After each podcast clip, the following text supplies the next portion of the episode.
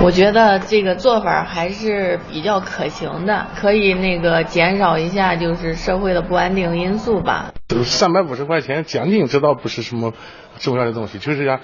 他也就是号召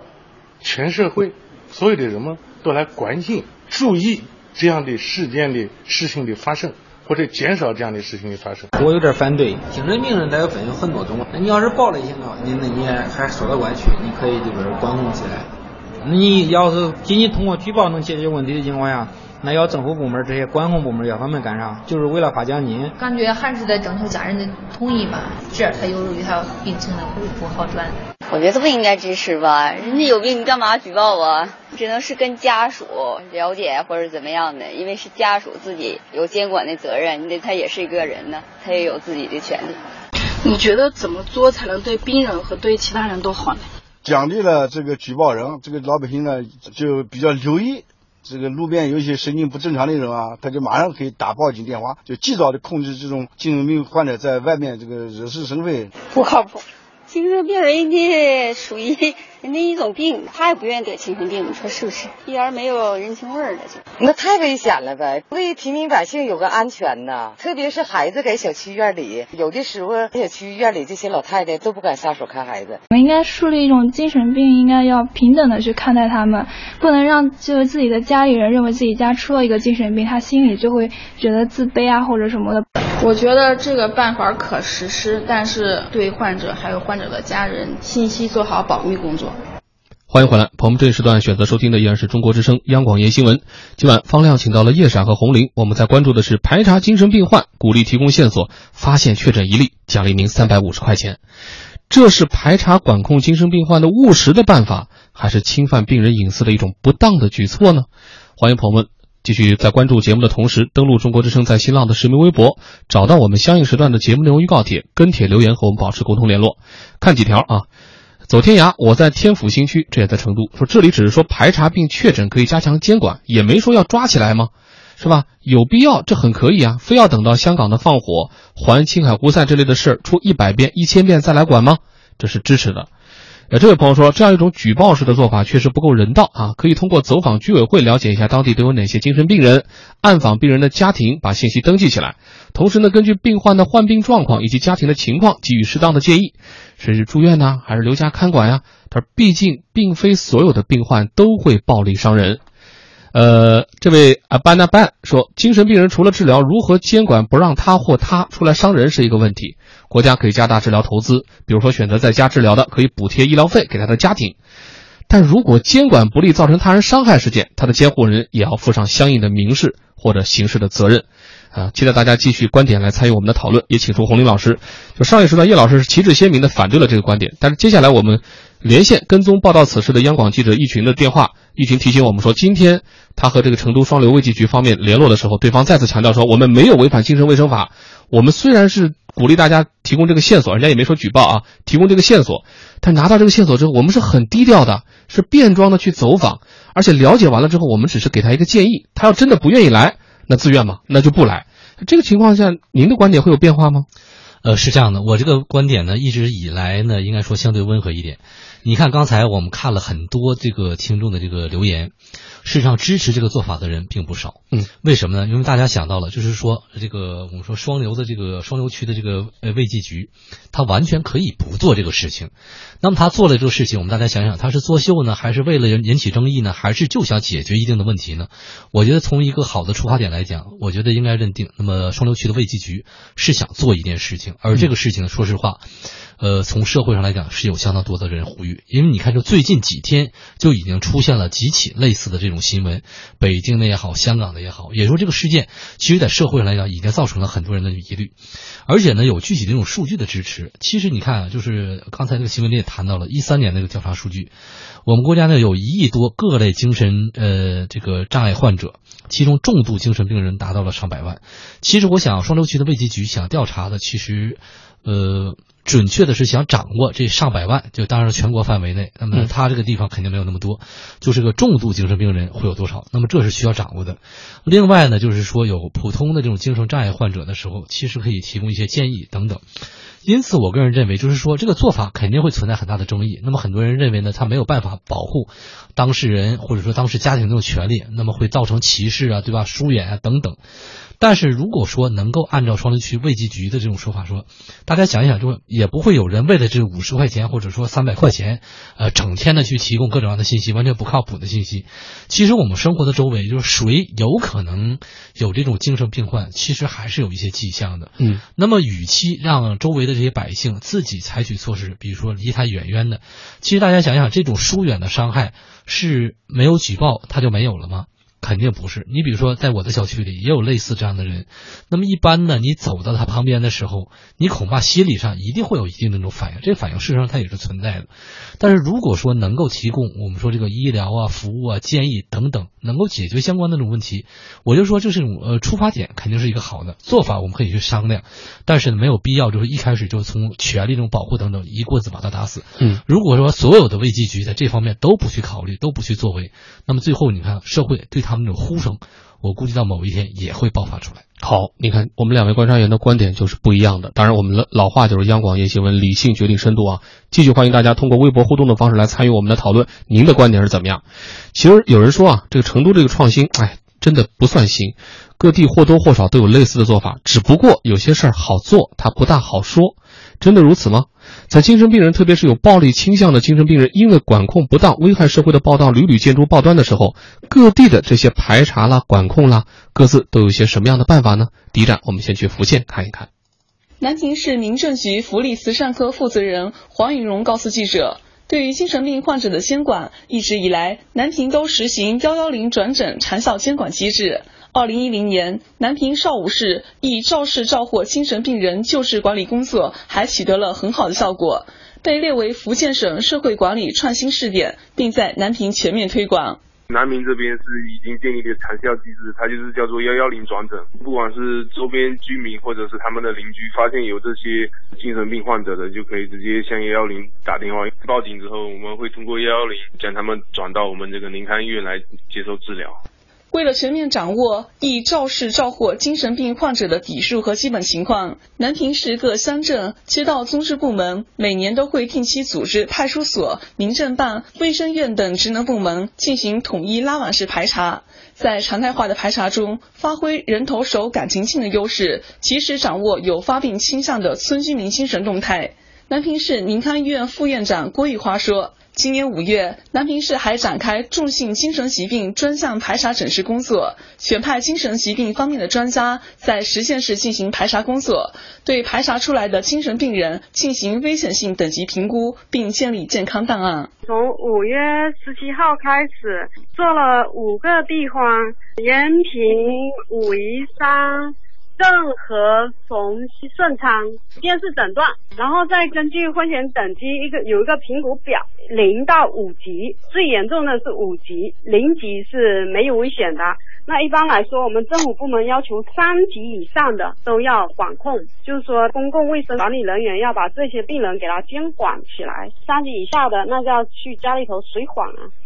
采访中，南平市宁康医院副院长郭玉花也坦言，虽然这已是当地一项常态化的工作，但在以往的排查过程中也存在不少问题。比如，对于精神病人的评定工作，一直是交由社区工作者来完成，他们本身并不具备专业素质，对于精神病人的危险等级，并不一定能给出专业评定。这个病人是不是精神病人？他有没有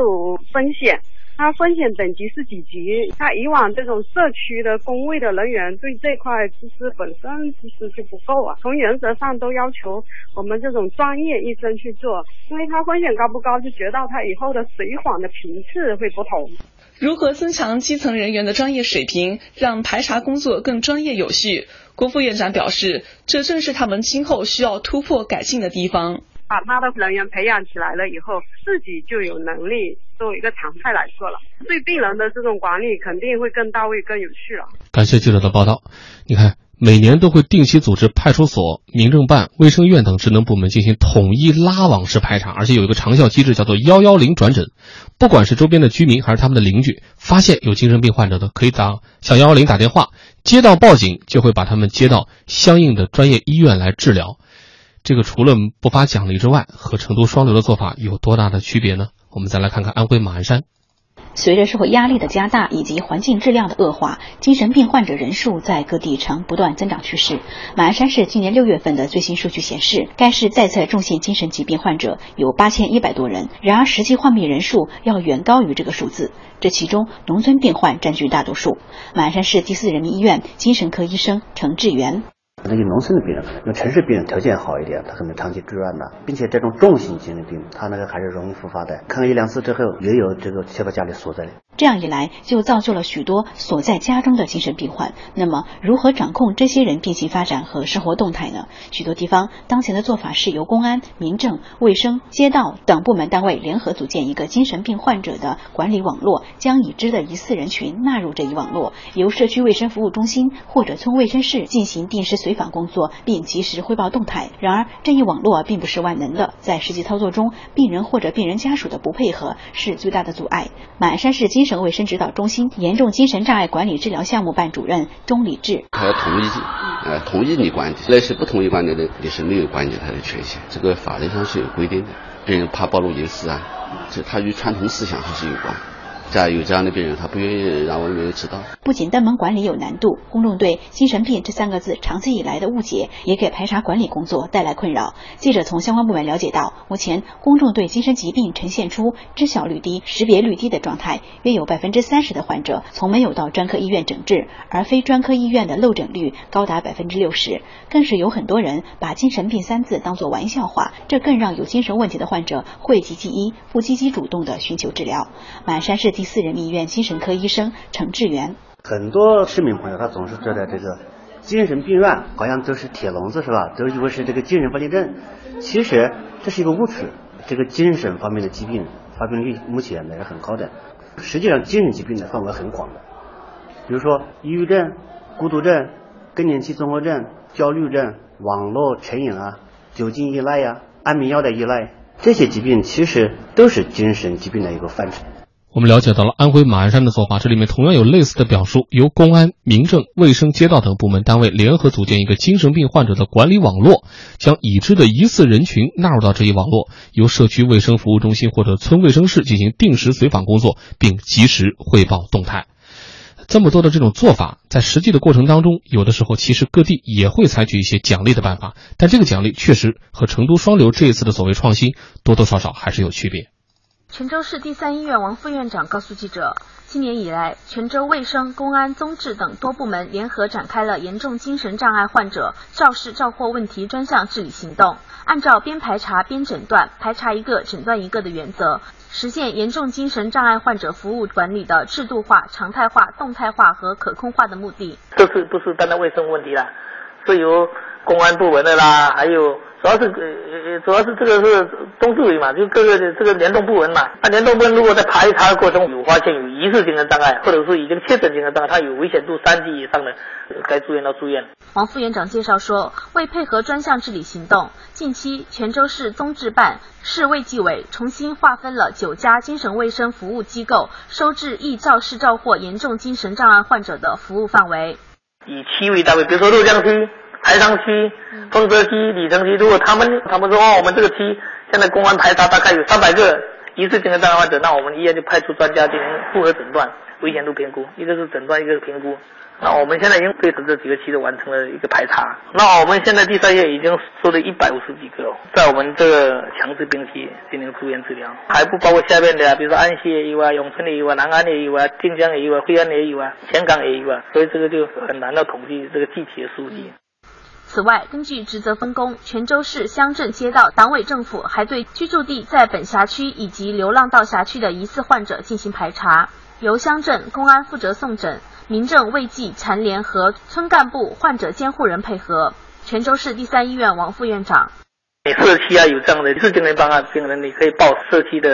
党委，啊由社区党委报属地的派出所，那他他有责任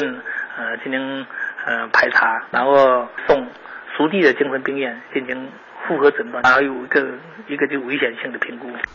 记者了解到，为了保障严重精神障碍患者的救治，泉州市各地综合运用低保保障、医保报销、新农合报销、残疾补助、慈善救助、临时救助等社会救助措施，大大降低了严重精神障碍患者家庭的治疗负担。对于特定的严重精神障碍患者的监护人，各县市区还安排以奖代补专项资金，以不低于每人每月两百元的标准发放看管奖补资金。永春、德化等山区县目前按每人每年三千元的标准安排看管奖补资金，同时为鼓励精神卫生医护人员扎根精神病院服务精神病患者，今年起，泉州市财政对市第三医院精神医师按初级每人每月一千五百元、中级每人每月两千元、高级每人每月两千五百元的标准进行补助。这里面有一个奖补资金，而且是看管奖补资金，意思是同样提供奖励。这里的做法呢是钱不花在提供线索上，而放在那个照管的补助上，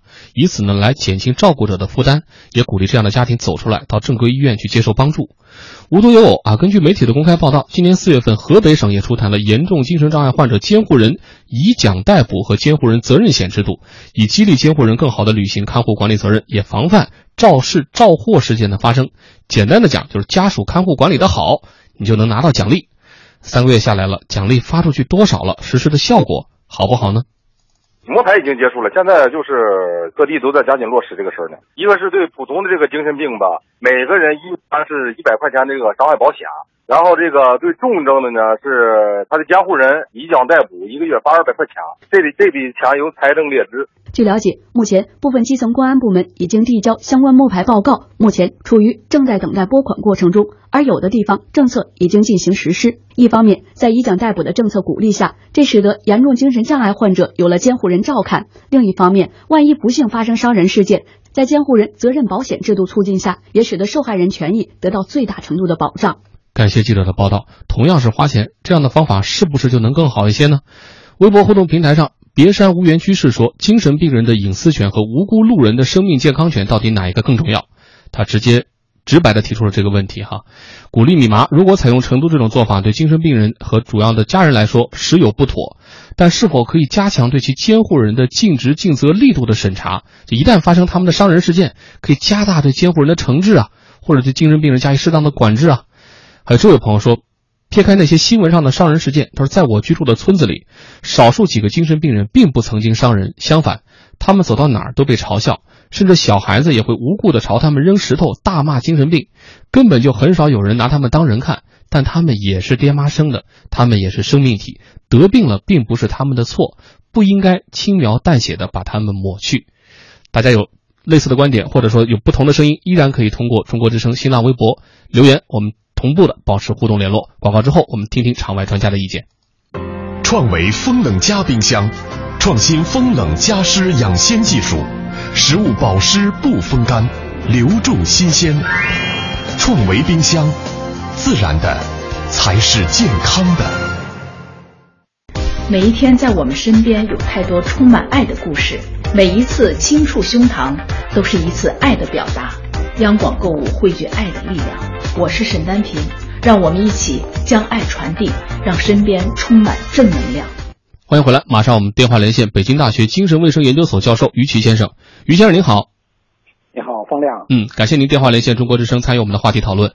今天我们这话题是从成都双流的这个排查精神病患，鼓励提供线索，发现并确诊一例就奖他三百五十块钱这事儿开始说起的哈。支持和反对的理由呢，今天我们都听了很多了。从您的专业角度来审视，您觉得这是一个好办法吗？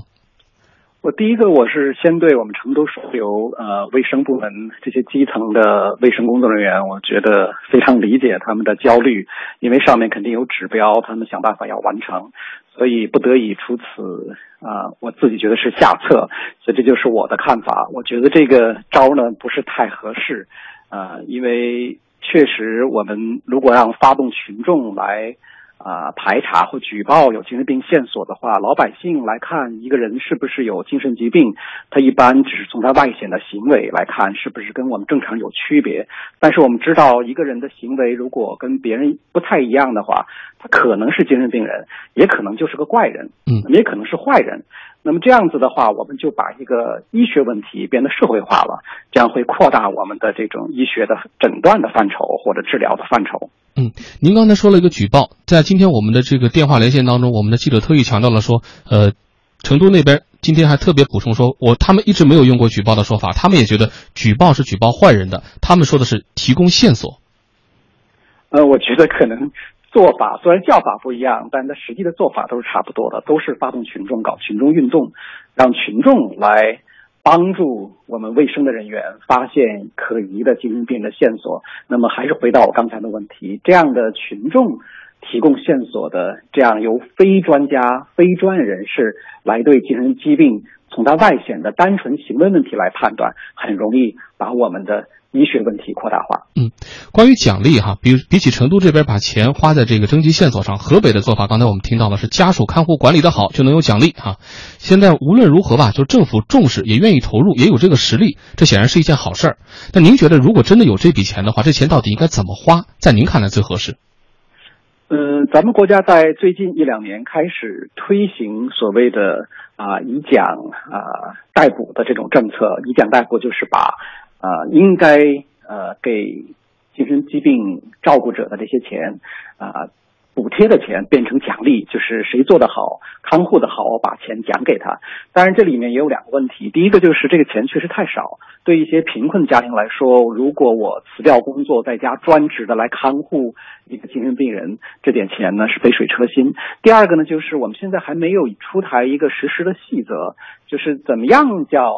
管理的好，在家看护的好。实际上，我们判断一个精神疾病的患者能够啊达到我们所谓的好的标准，有非常多的指标。那么其中有一个就是叫回归社会。如果我们以这个标准来判断的话，仅仅把他在家里看起来，那么显然达不到我们对一个病人的这种愈后的一个期望的一个比较好的期望的指标。嗯，我们今天的调查还显示说，对这个精神病人进行摸底啊，或者叫排查呀，几乎是各地普遍的做法，只是具体手段上存在差异。微博互动平台上，很多朋友其实是支持这种排查的做法的。您觉得这种排查是否是必要的？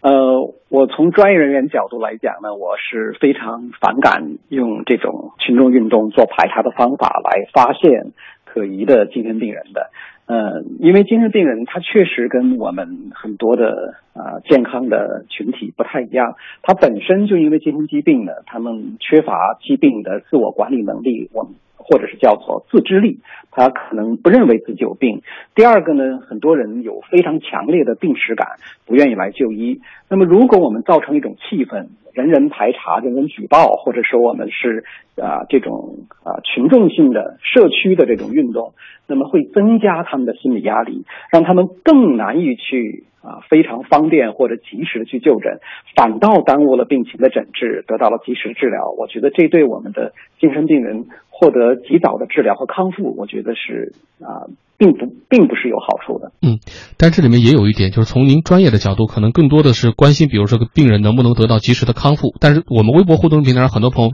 觉得应该更多的去关乎，比如说公众的安全。这两者之间能不能找到一个平衡点呢？确实要找到一个平衡点。那么第一个，我先声明的是呢，精神疾病群体是一个非常庞大的群体。我们国家刚刚做完的全国流行病学调查，我们的。在成年人人口中，十八岁到六十五岁的人当中，一辈子会出现任何一种精神障碍的这种可能性是百分之十七，所以这个比例是非常高的。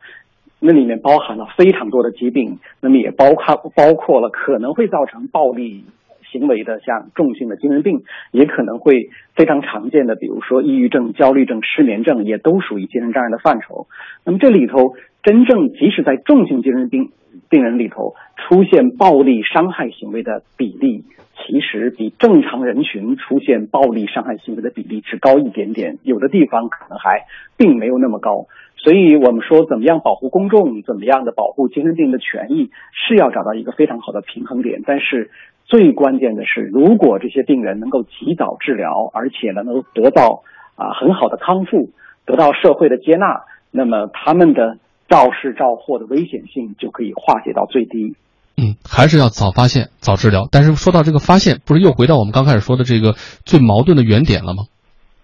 如果我们做很好的公众健康教育，包括对社区。对患者、对他的家庭做好这样的一些教育，而且全社会也创造一个非常接纳的、宽容的气氛，那么他可能会在疾病的早期就有所察觉、有所意识，不等到疾病到非常晚、完全出现失控的行为之后才去被强制送医。那么所谓的早发现和早治疗，完全是通过这种自觉的就医就诊可以实现的。嗯，我是不是理解您的意思？这个宣传教育上花的钱，也许要比那个奖励其实来的更为关键。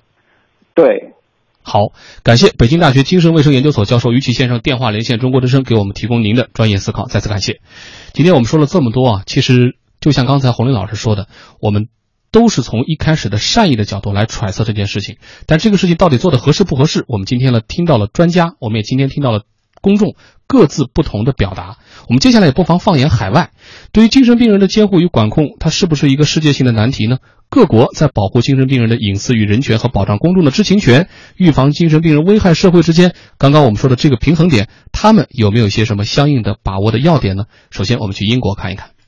有一次著名的事件呢，是在一八零零年，英国发生了詹姆斯·哈德菲尔德刺杀英皇乔治三世的案件。这个案件对于一八零零年精神错乱刑事法的颁布呢，产生了促进作用。该法一方面在实体上明确了精神病人在某些条件下可以免于承担刑事责任，另一方面呢，在程序上要求对患有精神病而被宣布无罪的犯罪人，法院必须发布命令将其置于羁押状态之下，一直到恢复神智为止。这也可能是近代史上第一部类似。强制医疗的法令，在英国，强制医疗的案件呢由专家委员会讨论和审查，对精神病人进行为期二十八天以上的治疗。主管医生呢应该将治疗方案交给专家委员会讨论，而精神卫生委员会也有权检查，并有权就医生决定精神病人关押治疗、治疗的性质和质量向精神卫生法庭提出异议，请求法庭裁决。而英国的这种专门法庭被称为精神卫生法庭。那法庭除了听取医生和病人的意见之外，还要听取独立专家的意见。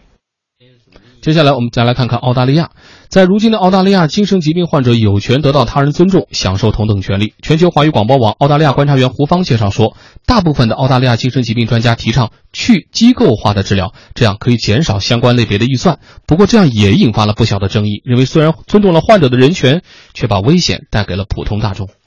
在澳大利亚。对于具有危险性的精神病人的判定呢，需要由警察和法官提出，然后由专门的精神专家进行鉴定。在鉴定结果出来之后呢，再由法院和法官决定是否要对这一精神病患者进行强制性收容，或者是在他犯罪的情况下宣判其无罪，但是必须要强制性关到精神病院去。大部分澳大利亚的精神病专家呢是提倡一种去机构化的治疗，也就是与其强制性把精神病患者关在精神病院里，还不如让他们回归社会，在社区和家庭的关怀下进行慢慢的康复。这样做呢，从预算的角度来看，也可以相对小一些。当然，这种做法哪怕是在澳大利亚本国，都是具有很大的争议性的，因为这种治疗方式虽然从某种角度来看能够更充分的尊重精神病患者的人权，但是从另一方面，也把一些潜在的危险呢，是带给了普通大众。